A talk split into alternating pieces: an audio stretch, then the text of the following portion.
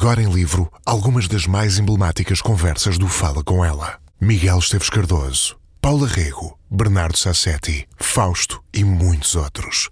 Fala Com Ela. Já à venda nas livrarias e também online em bertram.pt, wook.pt e fnac.pt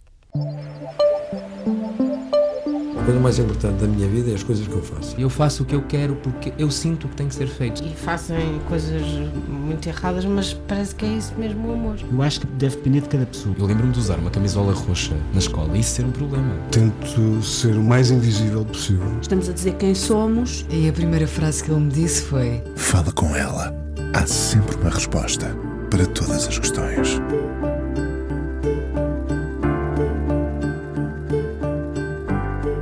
I Will Live and Love, lê-se no braço dele.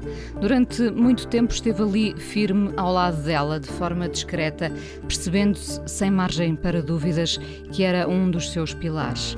15 anos juntos, uma caminhada e tanto, feita de muitos banhos de mar, água fria.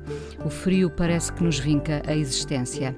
A Irina morreu há meio ano, parece que deixou uma comunidade órfã, a mesma que lhe pedia para seguir em frente não desistir, rir-se, cantar. Amor cura, a frase que ficou guardada para muitos. Isso e o sorriso dela. Depois disso, ele continuou. I will live and love deixou a conta dela como memorial, aonde estou certa muitos voltam ainda. Escreve com particular delicadeza sobre coisas muito fundas, como o fundo do mar, em que nem sempre lhe percebemos o fim. Licenciado em Psicologia, tese final de curso em perturbação de stress pós-traumático. É por aqui que anda, a ajudar outros a gerirem a ansiedade. Já lhe vamos perguntar o que é isso da inoculação ao stress a que se dedica Filho mais velho de três irmãos, pai do Santiago, uma vida que passou pelos Estados Unidos, um colégio interno onde provavelmente aprendeu a superar-se. Uma palavra de que gosta particularmente: superação. Tem 48 anos, seis meses de luto a vida toda em frente como uma estrada em que a viagem segue sem destino. I will live and love. Rui Marques, hoje no Fala Com Ela aqui na Antena 1. Olá, Rui. Olá, Inês. Obrigado.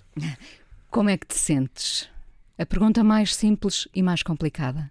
Certo, uh, concordo. E a resposta também é simples e complicada. Eu sinto-me bem e feliz. Uh, Parece simples, eh, efetivamente, eh, mas é um bocadinho mais profundo do que isso. Um, eu costumo dizer uh, um bocadinho num jogo das palavras, mas também ser muito honesto sobre aquilo que sinto e aquilo que vivo. Costumo dizer que sou feliz na minha infelicidade. Uh, essa infelicidade claramente tem a ver com a, a, morte da Irina e a perda de uma companheira, uma amiga, de uma mulher que amei durante 15 anos e mãe do meu filho. Uh, enfim, uma infelicidade que não tive direito à escolha, é mesmo assim. Uh, impossível de controlar. É completamente impossível de controlar. Uh, eu acho que quanto, quanto mais profundamente percebemos essa falta de controlo e quanto mais percebemos que isso é de facto inevitável, acho que mais fácil também damos a volta e conseguimos superar um, eu acho que uh, cair na armadilha da negação e, e, e às vezes uh, a armadilha da vítima, a vitimização, enfim, acharmos que. Porque é que, é, eu acho que é normal perguntarmos porque é que aconteceu, mas quando caímos na armadilha de uh, rejeitarmos o que aconteceu como um, um facto, é muito mais penoso, é muito mais pesado, muito mais doloroso e... Mas é muito fácil perguntar porquê eu, não é? Porquê muito. ela, porquê a minha mãe, porquê. Com certeza. Não é? Acho que é a primeira pergunta que surge. E, e não vou mentir, eu cheguei a perguntar isso. Uh, perguntei uma vez e, e, e bastou-me, porque percebi que eu não encontrava nenhuma resposta. Eu posso perguntar isso mil vezes, eu não vou encontrar nenhuma resposta, porque efetivamente não há nenhum porquê. Não houve um propósito para a morte dela. Ela morreu como tanta gente morre. Uh, e eu tento, uh, sinceramente, ser o mais pragmático possível nisto. Uh, muita gente morre no mundo inteiro, todas as idades, de todos, em todos os países, estratos uh, familiares, sociais, culturais, enfim, toda a gente morre. Umas mais cedo, outras mais tarde, mas quer dizer, não houve aqui nenhum desígnio específico da Irina. E portanto não vale a pena Às vezes tentamos defender com isso, com esse propósito, com esse desígnio, mas são apenas defesas no fundo, não é? Concordo, acho que sim, acho que sim, acho que às vezes são defesas, mas que no fundo nos atacam. Acho que acabam por não nos defender de nada. Acho que de alguma forma acabamos por implodir quando nos uh, deixamos arrastar para essa pergunta do porquê e que desígnio foi este. Não foi desígnio nenhum, acho que foi uma coisa que aconteceu. Ponto final. A vida e a morte são aleatórias, não é? São... Com certeza. Sim. E, e esta falta de controle que nós temos sobre a morte, em nenhum momento isso uh, te, te perturba? Bom, tu és psicólogo, não é? Mas hum. os psicólogos também, uhum. também têm dores e falhas e, e descontrolos e tudo, tudo Claramente, isso. então, eu sou um ser humano como qualquer outra pessoa. Um, e, e, sim, quer dizer, a, a, falta de controle sobre a morte é uma coisa que inquieta. Não diria que me perturba, mas inquieta-me, especialmente quando penso nas pessoas que mais amo, como é óbvio. Aconteceu com a Irina uh, e não vou não vou mentir, já me passou pela cabeça em relação ao Santiago. Uh, se. Ao vosso filho. Sim, se, se acontecesse alguma coisa com ele agora, uh, quer dizer, uh, e é inevitável esta questão aparecer quando nós perdemos alguém, acho eu. Enfim, eu, eu mesmo sendo psicólogo, também estou a passar por isto pela primeira vez. E... A morte fica mais presente, mais, mais sentimos-la mais perto. É, é, é isso mesmo. E, e, portanto a pergunta surge: uh, alguma inquietação? Uh, não diria que perturba, porque quer dizer, uh, eu acho que consigo arrumar depois esse pensamento e essa pergunta no sítio devido. Tem uma gaveta especial. Deve ter, cada um de Tenho. nós deve ter essa gaveta, se calhar. Sim, sim. Será que subestimamos o luto? Eu não sei se uh, eh, um, ehm, estes convites para estas conversas uh, são por ti muito ponderados. Uh, não sei se te sentes ainda realmente num, num processo de luto, e a verdade é que as pessoas, inevitavelmente, te associam a uma pessoa que já morreu, não é? Uhum. Uh, e pedem-te para falar dela. Uhum. Uh, e tu queres seguir em frente. Um, seguir em frente é, é, é, ter sempre ainda a tua mulher presente, ou seja, eu não sei até que ponto isto é uh, impeditivo para tu continuares a tua vida, não é? Uhum. Por um lado, uhum. estás, não sei se num luto, por outro lado, as pessoas não te deixam andar ali, fugir uhum. a esse luto porque querem falar da Irina, porque uhum. querem falar de uma pessoa que morreu e que as marcou de alguma forma. Claro. Eu não sei se seguir em frente é continuar a ter essa memória presente. É? Uhum. É também, porque a memória não se apaga. Eh, portanto, ela faz parte de, do meu passado e da minha vida, como tantas outras coisas que também. Uh, e, e, que algumas pessoas me perguntam uh, sobre outras coisas, sobre a minha infância, sobre sobre o meu trabalho, sobre, enfim, muita coisa, não é? E todo, todos esses uh, acontecimentos fazem parte da minha vida. Uh, eu acho que, relativamente à Irina, ela vai sempre fazer parte da minha história e do meu passado. Como uma pessoa relativamente pública que marcou a opinião pública, uh, passa a redundância, um, é natural que surja muitas vezes na conversa ou nas conversas comigo. No entanto, eu acho que isso não é impeditivo de continuar a viver e, e seguir em frente. Acho Como que... é que te proteges, Rui? Eu, eu, eu acho que nem sequer me protejo porque não me sinto atacado. Uh, não sei se isto faz sentido. Uh, não sinto em nenhum momento uh, incómodo quando me perguntam ou querem falar sobre a Irina. Eu falo de uma forma natural, como uma pessoa que esteve na minha vida durante 15 anos teve um papel, claro, muito importante. Foi a minha companheira durante 15 anos. Vivemos uma relação bastante coesa e bonita, diria até. Eh, não imune a problemas, como qualquer ser humano e qualquer relação, mas, mas de uma forma geral foi uma relação muito, muito boa. Mãe do meu filho, uh, e falo disso como um facto. Uh, e com naturalidade. Com naturalidade. Portanto, não me sinto atacado, nunca me sinto, nunca sinto necessidade de me proteger. Uh, mas estás de luto ou não? Sim, estou. Eu acho que eu. eu ainda estou a tentar. Eu sei o que é que aprendi em psicologia sobre o luto, mas ainda estou a tentar, a nível pessoal, perceber o que é que é. Porque aquilo que nós lemos nos manuais e estudamos é uma coisa, e, que, e depois passar pela situação é outra completamente diferente. Um, sim, eu, eu acredito que ainda estou a passar o luto. O luto é um processo, tem sido para mim, uh, particularmente curioso, porque não, primeiro, em primeiro lugar não é linear. Há dias que que parece que tudo passou e que não sinto nada uh, de tão pesado. E há outros dias que de repente cai uma avalanche. Basta e, uma palavra ou um toque ou Uh, curiosamente, ultimamente tem bastado às vezes um cheiro ou mais até o cheiro. É engraçado porque eu, quando revisito, perdão, uh, algumas fotografias, mensagens que às vezes acontecem, ouço uma música que, que acabo por associar a ela ou a algum momento que passámos juntos, uh, fica assim uma memória, eu acho que não muito perturbadora, digamos assim. Uh, já me dá muito para sorrir, para me lembrar com assim com algum carinho e algum amor Quase sem de mágoa. forma apaziguada. Sim, sim, uma forma serena e, e apaziguada, tal e qual. Uh, o cheiro é diferente e o cheiro ainda está um bocadinho presente porque tenho passado agora por um processo que andei um pouco a empurrar, que foi uh, o arrumar as coisas dela e retirar roupa, etc. E tenho-me confrontado com algumas coisas que ainda têm o cheiro dela. Não é o, não é o perfume, é o cheiro dela mesmo. E o cheiro é uma coisa interessante porque uh, é uma coisa que está ali naquele momento, no momento presente como se estivesse viva. Como se estivesse viva, só que não está. E, enfim, há ali um conflito interno que acontece entre a minha emoção e a minha razão, uh, se podemos uh, colocar assim. E, e isso custa-me um pouco e às vezes emociono-me nesses momentos. Uh, mas de resto, quer dizer, o processo do luto eu acho que vai continuando. Acho que de facto essa avalanche acontece mais, por exemplo, quando sou confrontado com uma situação como essa do cheiro mas de uma forma geral tenho feito um luto, acho que uh, transformador, mas muito sereno.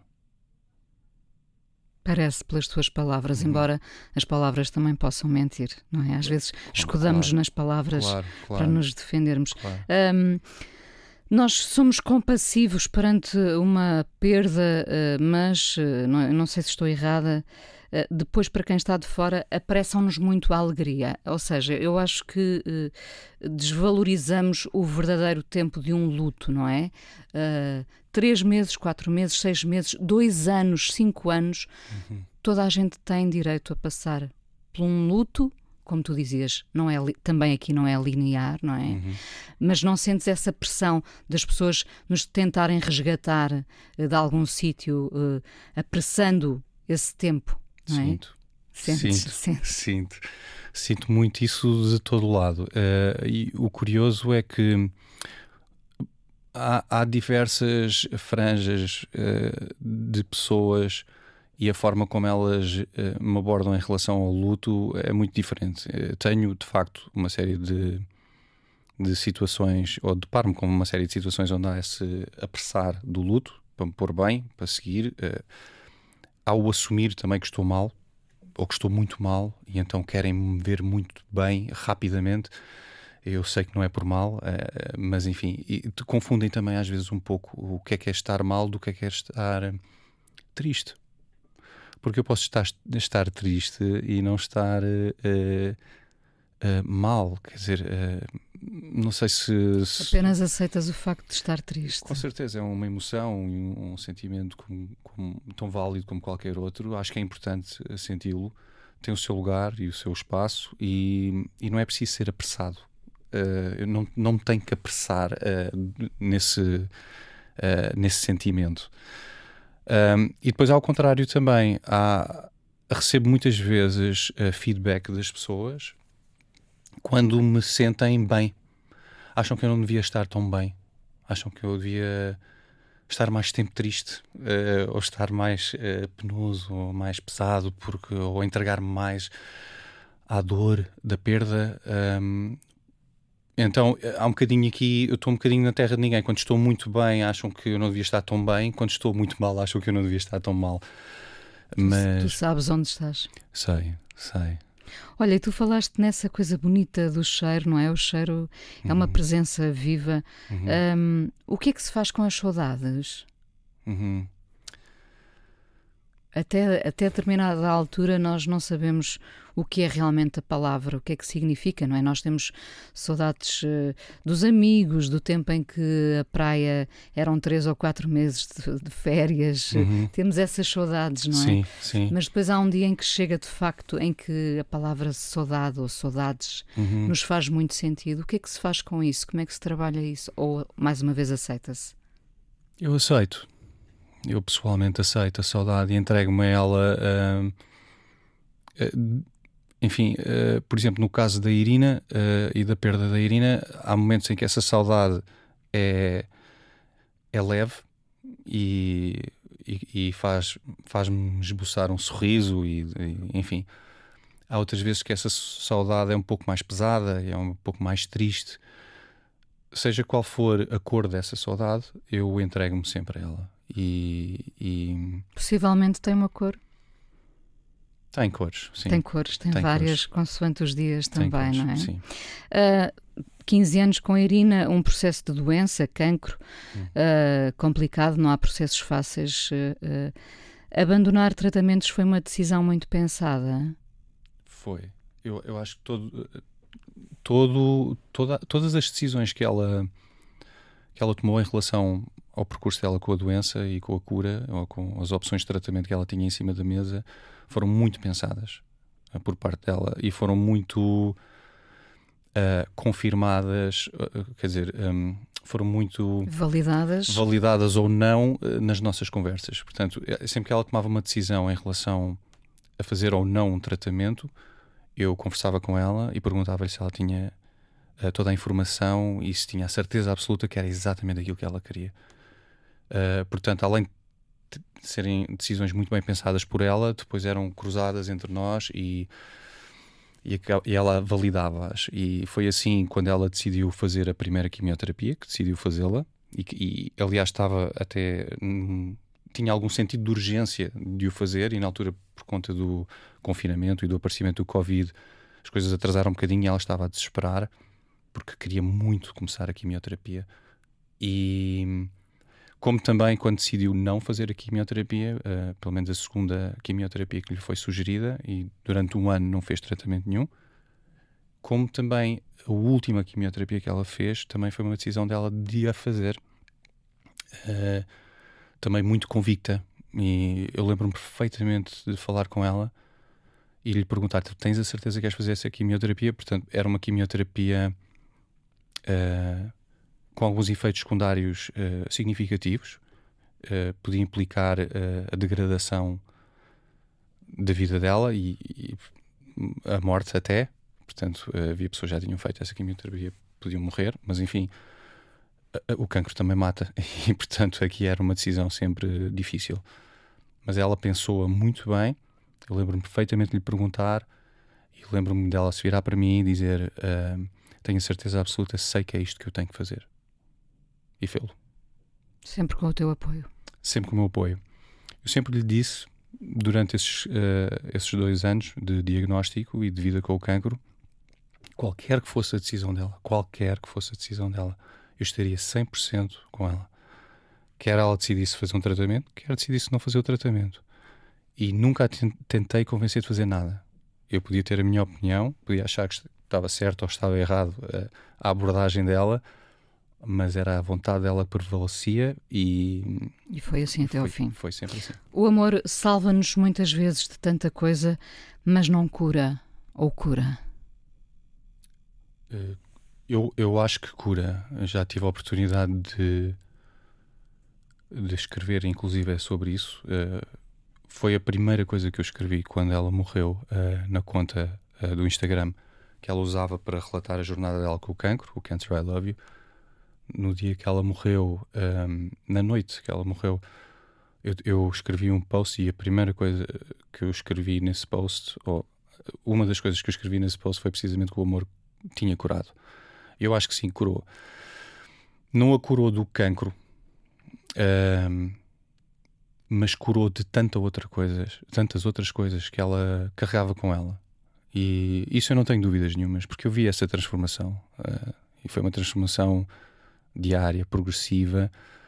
E quando ela morre, ela morre uh, curada de todas essas mágoas, mágoas feridas, cicatrizes emocionais, uh, espirituais, se quisermos.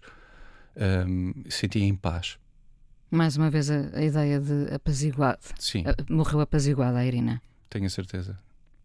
Rui, vamos à tua primeira escolha, uh, tua primeira canção. Vamos ouvir o Jeff Buckley com uhum. esta versão do Hallelujah. Uhum. Uh, tem, tem uma justificação? Tem, é uma música que, que eu ouvi pela primeira vez nos anos 90 e que me marcou logo na altura e que me acompanhou durante toda a minha vida desde então.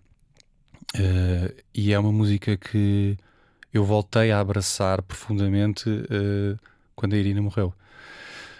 Porque é uma, é, é uma música que fala e aborda muito. Toda a música é amor. É amor, é vida, é também perda, é transformação, é fé, é esperança.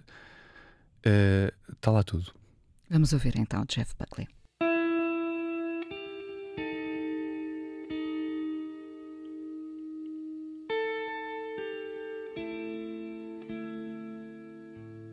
Rui Marques, psicólogo, hoje no Fala Com Ela, uma presença discreta numa vida que teve tanto impacto em milhares de pessoas, como foi o caso da Irina Fernandes. Ainda lá está a página Cancer I Love You. Às vezes é difícil ler isto, para mim, às vezes é difícil ler isto. Um, nós odiamos o cancro, nós queremos chamar-lhe nomes, nós, até na nossa linguagem eh, corrente, comum, referimos-nos tristemente a coisas más como um cancro. Isto é um cancro, não é? Uh, passaste a olhar de forma diferente para, para, a doença, Rui? Para o cancro. Chamemos assim, porque é uhum. é assim. Uhum. Eu não sei se olho de maneira diferente para o cancro em si. Uh, eu acho que eu acho que olho de maneira igual. Um, eu percebo o que é que a Irina quis dizer um, quando dizia Cancer I Love You e percebo a dificuldade que há de, uh, de dizer essas palavras. Porque é uma, quer dizer, é uma, é uma doença que está muito associada à nossa morte, ao fim, uh, à degradação da saúde e dizer que amamos alguma coisa que nos. É uma conjugação impossível, é. quase, não é? Com certeza que é. E isso é completamente perceptível. E, e, até eu, quando às vezes uh, leio, agora não, mas eu lembro-me quando ela me sugeriu o, a ideia para chamar uh, ao Instagram Cancer I Love You, eu também tive dúvidas. E eu disse: Tens a certeza? um, é difícil uh, perceber, mas eu, eu, eu, eu, entendo o que é que ela quis dizer. Nós temos duas formas de olhar para, para a situação do cancro. Ou eu uh, me revolto com o facto de ter cancro e odeio com, com tudo o que há dentro de mim, o que me vai criar um mal-estar constante, porque enquanto ele estiver comigo, e ele vai estar comigo durante algum tempo, não é? O cancro, digamos assim. Enquanto ele estiver comigo, então eu estou uh, em revolta em combate permanente. Em combate permanente, em stress permanente. Ela decidiu, abordar a coisa de outra forma. De olhar para o cancro como uma coisa que fazia parte dela, porque faz. Porque são as células dela. Ao contrário de outras doenças, o cancro é uma coisa nossa. Não é um vírus ou uma bactéria, é um fungo que vem de fora, um agente externo. São as nossas próprias células, as fibras do nosso próprio corpo. E ela decidiu: eu vou amar o meu corpo para ele se curar. Eu vou amar estas células que hoje se chamam cancro, mas são minhas, que degeneraram, que decidiram se multiplicar de forma diferente e decidiram ter um ciclo de vida diferente das, das, das células saudáveis, e vou amá-las para que elas se curem. E foi esta a abordagem dela. Um, psicólogo, uh, Rui, tese final de curso em perturbação de stress pós-traumático. Trabalhas em inoculação ao stress. Uhum. Uh, o que é isso e já agora, de que forma as tuas próprias ferramentas te ajudaram ou não? Uhum. Ajudaram-me imenso. Inoculação ao stress basicamente é o meu trabalho é tentar capacitar as pessoas e ajudar as pessoas a encontrarem estratégias e ferramentas para lidarem com a ansiedade e com fatores ligados ao stress da melhor maneira possível. Se adaptarem uh, ao stress. Porque o stress vai sempre existir na nossa vida. Não existe uma vida stressless, sem, sem stress. Isso não existe. Um, e o stress nem sempre é mau. Portanto, o stress também serve um propósito e, e se for bem. Uh, se direcionado. For, exatamente. Se for bem direcionado, uh, ele é útil e até saudável. O que acontece é que a nossa resposta muitas vezes ao stress é desproporcional e isso cria problemas uh, físicos e mentais.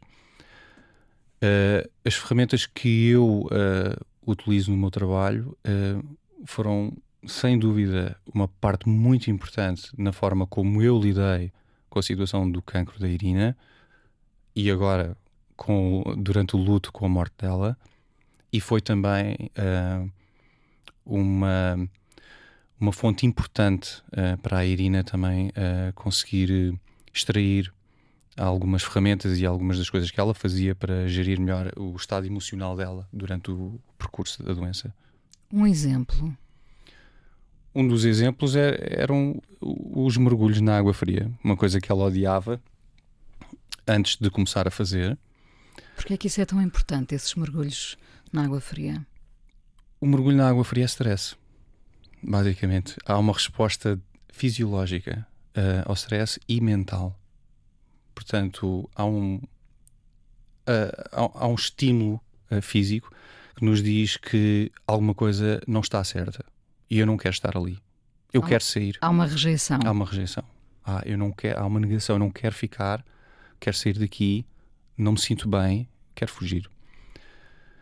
No entanto, quando nós aprendemos a aceitar, neste caso, a aceitar o frio, o desconforto, há uma mudança, há uma transformação que acontece dentro de nós. Uh, há um, primeiro, há uma adaptação fisiológica, se formos falar do ponto de vista científico e biológico, há uma adaptação fisiológica, o corpo começa a adaptar-se e, e a ficar mais confortável naquela situação de desconforto, e mentalmente também há uma há um shift, há uma transformação também. Eu começo a desenvolver uma confiança e uma capacidade mental e emocional de conseguir estar numa situação complicada e difícil, mas com controle. Esse controle, basicamente, é o meu controle emocional e o meu controle mental em relação àquilo que me está a acontecer.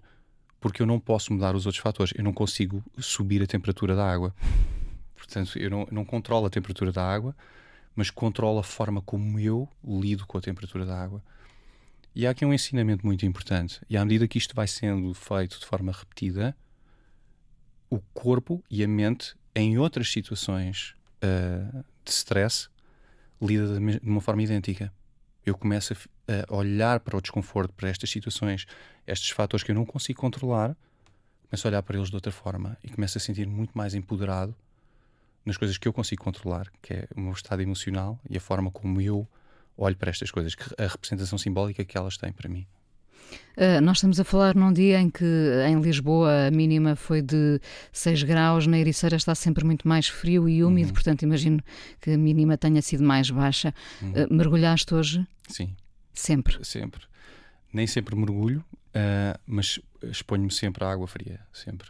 Às, vezes, às vezes há um mergulho no mar, outras vezes em contexto de piscina, outras vezes com um duche de água fria quando não tenho tempo para me dirigir para o mar ou ir para uma piscina, uh, normalmente tomo um duche de água fria. Isso já é natural ou ainda há rejeição? Há sempre dificuldade, sempre. e o que acontece é que a dificuldade provavelmente não é tão grande, não, uh, aliás, não é provavelmente, certamente não é tão grande como já foi no passado, mas há sempre o primeiro impulso de eu não quero estar aqui, eu quero sair.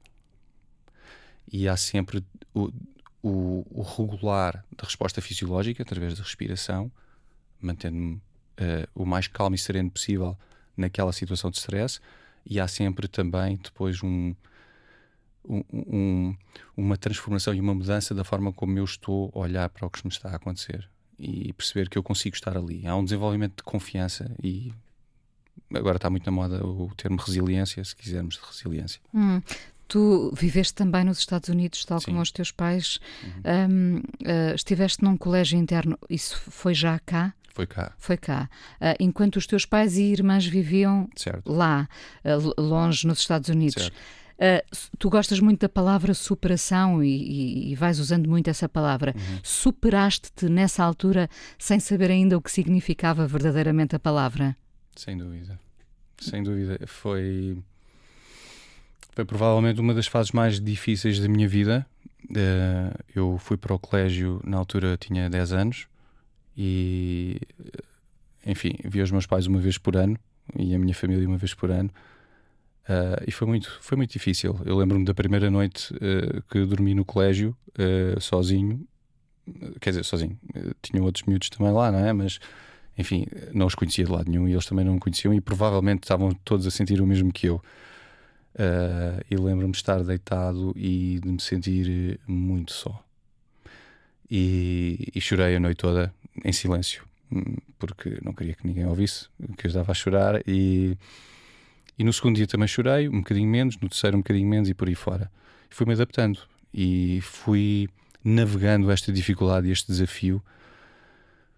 Olha, sei lá, da melhor maneira que eu sabia. Na altura não havia ferramentas, não havia sequer, como dizes bem, uh, não havia sequer, eu acho, consciência da superação que estava a acontecer, da transformação que estava a acontecer dentro de mim. Eu era uma criança, mas sem dúvida que estava a, a dar os primeiros passos uh, de forma mais ou menos deliberada de tentar dar a volta a uma situação que eu não conseguia controlar, muitos fatores eu não conseguia controlar, mas eu tinha que eu tinha que estar ali, eu tinha que fazer aquilo que era necessário para para sobreviver, para, para seguir em frente, como agora, frente. como agora. Isso.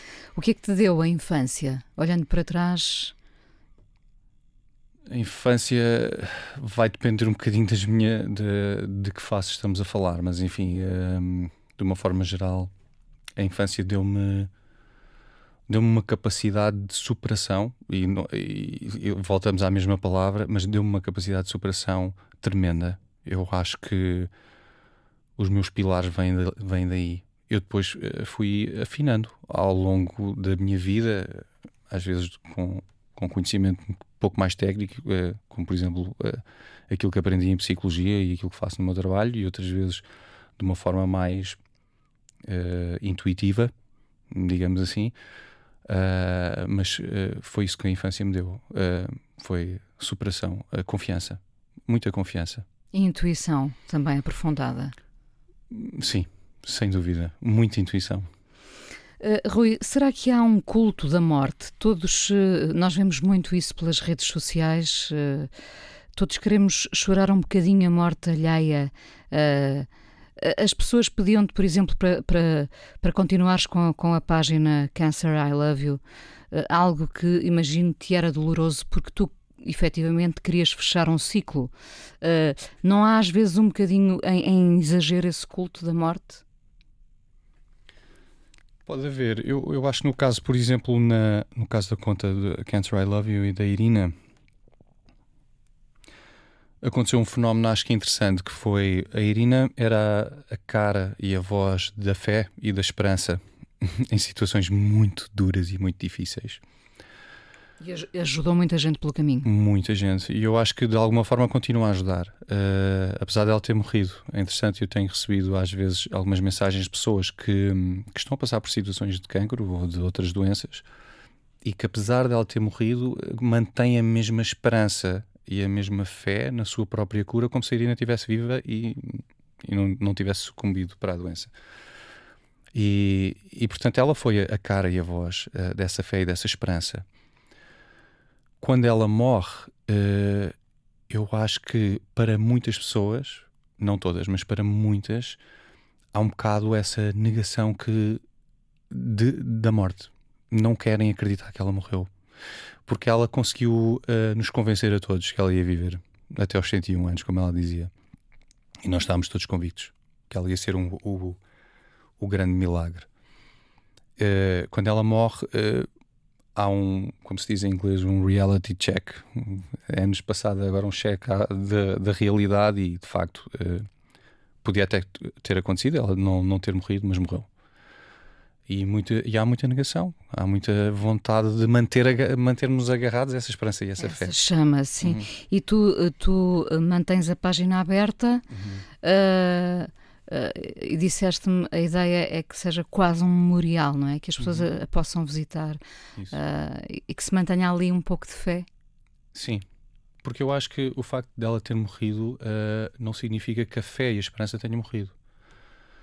Um, eu acho que a esperança e a fé pode continuar e, e os ensinamentos e as partilhas. Uh, ela não gostava muito da palavra ensinamentos e eu também não gosto muito, sinceramente, porque acho que não, não temos a pretensão de ensinar nada a ninguém. Uh, as partilhas dela um, mantêm-se tão válidas e tão, e tão bonitas e tão ricas uh, de esperança hoje como há seis meses atrás ou há dois anos atrás. Uh, e portanto, sim, decidi manter a página aberta como memorial que a pessoa possa visitar e reler, uh, buscar um pouco de fé, um pouco de esperança naqueles dias em que se sente um bocadinho mais em baixo e, e, com, e com menos força, e perceber que, que há sempre uh, passos que podem ser dados e que aquilo que aconteceu à Irina foi o que aconteceu à Irina, mas não significa que que a vida acaba para toda a gente da mesma maneira. Isto, cada caso é um caso, mas com certeza a esperança está lá e foi por esse motivo que eu mantive uh, a página aberta e ativa e, e, vai ficar, quer dizer, ativa não, mas aberta. Uh, decidi não escrever porque, enfim, uh, o objetivo também não era escrever eternamente na página, naquela página. Fechou-se o ciclo, escrevi aquilo que tinha que escrever durante o tempo que tinha que escrever, quando decidi que era tempo de, de seguir, seguir sem aquela página decidi assim. Continua a ser terapêutico escrever? Muito, muito. Eu escrevi sempre a minha vida toda. Um, sempre tive o hábito de escrever muito, muito e faço muito journaling, muito escrita diário sobre as emoções e sobre os sentimentos. E, e é, é, claramente muito terapêutico. É uma coisa que eu sugiro a qualquer pessoa, e eu sei que não é uma prática uh, fácil de adotar quando não temos o hábito de escrever, Uh, mas de facto tem um poder tremendo. Salvífico mesmo. O que é um dia bom para ti, Rui? Um dia bom é quando eu consigo partilhar um, aquilo que vai dentro de mim com os outros, seja positivo ou seja negativo. Eu eu gosto muito de partilhar as minhas emoções, as minhas alegrias, tristezas, etc. E por isso é que também escrevo muito também no Instagram, partilho com pessoas que até nem conheço. Uh, outras vezes partilho com amigos, uh, mas um, eu sou muito adepto da, da, da célebre frase que uh, a felicidade só é real quando é partilhada. E eu acho que isso é transversal não só para a felicidade, para a felicidade mas para tudo. E, e, então um dia bom para mim é quando eu me sinto, quando sinto que sou capaz de partilhar coisas com outras pessoas. Eu não sou um, um, um ser humano de caverna, de ficar isolado e sozinho a, a, a longo prazo comigo mesmo. Acho que há um espaço e um tempo para ficar sozinho comigo mesmo e também, também o faço e acho que é bonito e bom, mas um dia bom é quando eu tenho a oportunidade de partilhar que foi isso que fizemos também aqui ao longo desta eh, quase hora. Um, vamos terminar, vamos ouvir o Zeca Afonso com o Menino Doiro. Porquê esta canção? Esta canção é muito especial para mim porque era a canção que a Irina um, cantava sempre para o nosso filho uh, quando ele nasceu.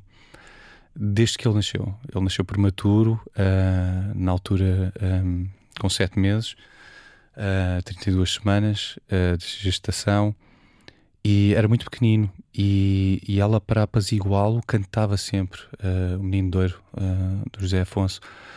Uh, e, e era um dos momentos que, que, mais me deliciava. Eu adorava ficar eu ficava no, no, assim um pouquinho mais atrás só observá-los ele em paz e ela a cantar para ele. Ele sabe que a mãe lhe cantava isso. Sempre, ele ainda hoje se lembra da música muito bem, vamos ouvir. Rui Marques, muito obrigada por teres vindo ao Fala com ela aqui na Antena 1. Ainda vamos conversar mais um bocadinho no podcast. Com certeza.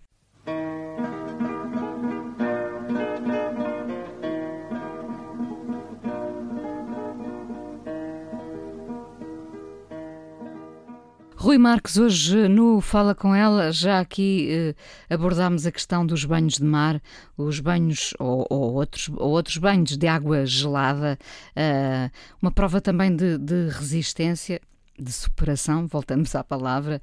Uh, fiquei a pensar se não és demasiado exigente contigo próprio, Rui. Às vezes também tenho essa sensação, mas não, eu acho que sou. Eu, acho que há momentos em que exijo de facto muito de mim e tento ser consciente e me aperceber disso e, e moderar. Hum, portanto, eu acho que de uma forma geral não sou, mas há momentos em que sou. E recuas quando te percebes? Abrando, sim. Uh, abrando e, e dou-me dou espaço uh, para não ter que fazer tudo como eu acho que tenho que fazer naquele momento. O que é que fizeste de cada vez que perdeste a fé? Se a tinhas, se a tens? Procuro-a outra vez. Eu sou eu, eu, sou uma pessoa que nunca desisto e às vezes a fé um, fugia-me.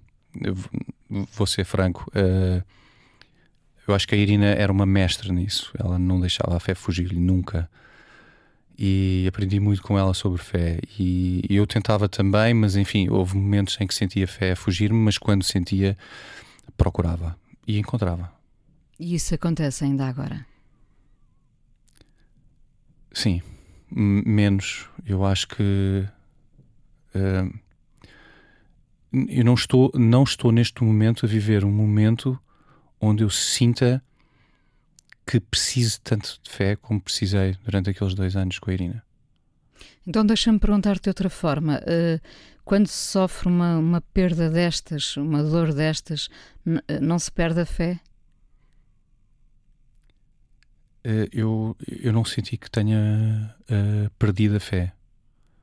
Um, sinto que simplesmente sinto que não preciso dela como antes. Não de, recorres a ela como antes. Não eh, sim, não é não preciso, é exatamente, é isso mesmo. Acho que não recorro a ela um, da mesma forma como estava a recorrer durante aqueles, aqueles dois anos, porque enfim, ela eu sabia, do, eu sabia o que é que estava em jogo.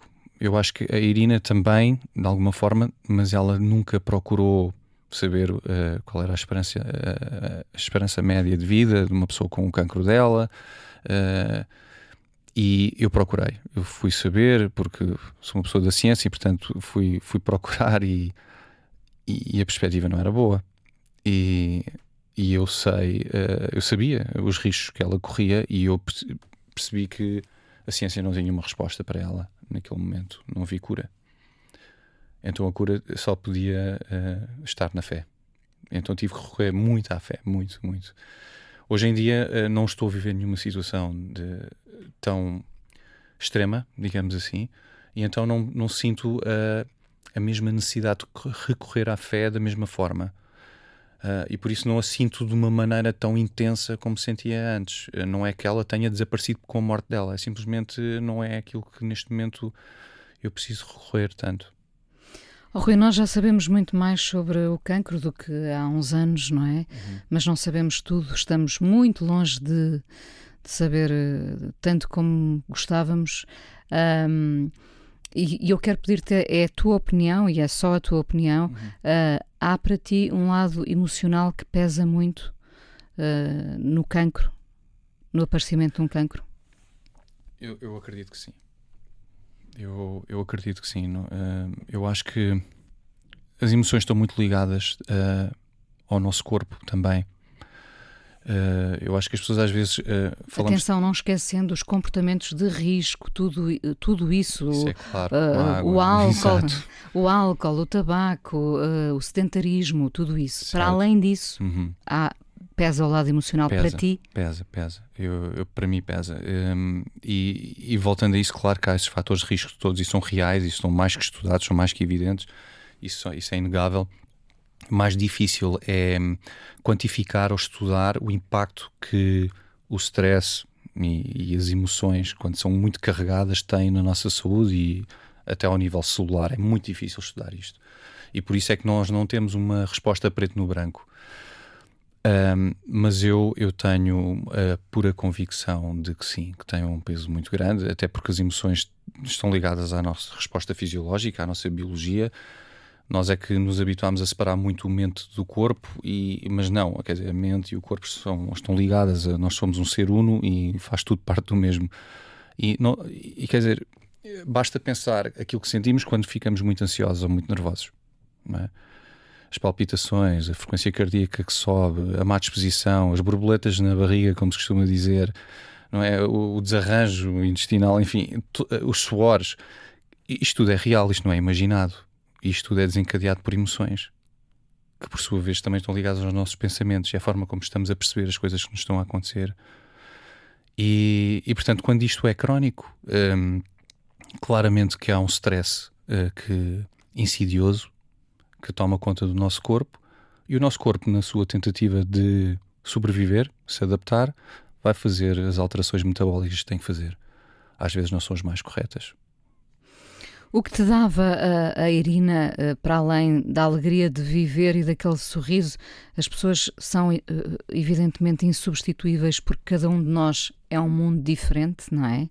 Uh, mas seremos ao longo da vida o resultado do encontro de muitos mundos diferentes. Ou seja, tu ficaste com um grande pedaço do, do mundo da Irina, não é? Uhum. Provavelmente nós seremos a soma dos encontros que vamos ter uh, ao longo da vida. O que é que ela te dava? Ela, ela deu muita coisa, não é? 15 anos uh, deu muita coisa. Uma das coisas que me deu foi. Um, ehm, essa, essa, essa luz que ela emanava, uh, que, é, que é muito real, aquilo que as pessoas viam do sorriso dela, aquele magnetismo, aquela capacidade dela de brilhar quando, quando falava ou partilhava alguma coisa, ela era assim, na vida real, uh, digamos assim. Uh, a presença dela era, era assim, ela entrava numa, num, num espaço e iluminava. Um, então ela trouxe muito dessa luz e trouxe uma coisa que eu acho que, que eu, eu já falei várias vezes nisto, é uma coisa que eu valorizo muito um, e que é muito difícil hoje em dia, que é a aceitação de quem nós somos, pelo aquilo que nós somos. E a Irina um, aceitava-me exatamente como eu era e não me dava uma única vírgula, não queria que eu fosse outra coisa. Não te contestava. Não contestava a tua forma de ser, é não, isso? Sim, não, não tentava que eu me moldasse a, a ela. Ou à forma como ela gostava que realmente fosse. Certo, é isso. E isso, com isso vem liberdade. Vem uma tremenda, uma profunda liberdade.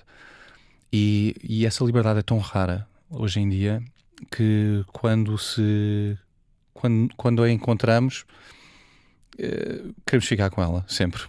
É um tesouro. É. Rui, muito obrigada por ter estado aqui no Fala Com Ela. Obrigado.